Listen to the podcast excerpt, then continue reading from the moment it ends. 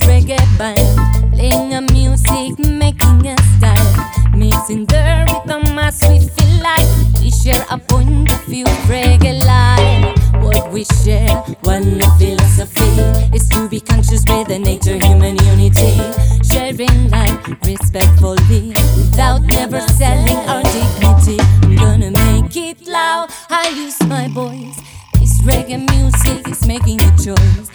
Respect religions, even if you haven't got respect. Human gaze raises around, make it loud from deep inside. What I want to share is positive vibes. Connect with the nature, roots are behind, wisdom out of our life.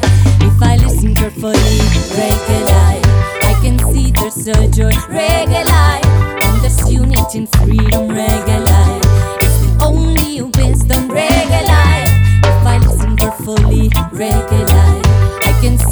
there's a reggae life, and there's unity and freedom, reggae life.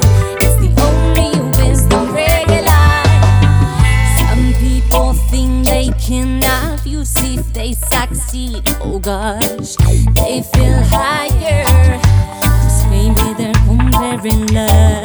And when I try to express myself, so that you know I have something to say, let's make some noise. I'm gonna make it loud. I use my voice.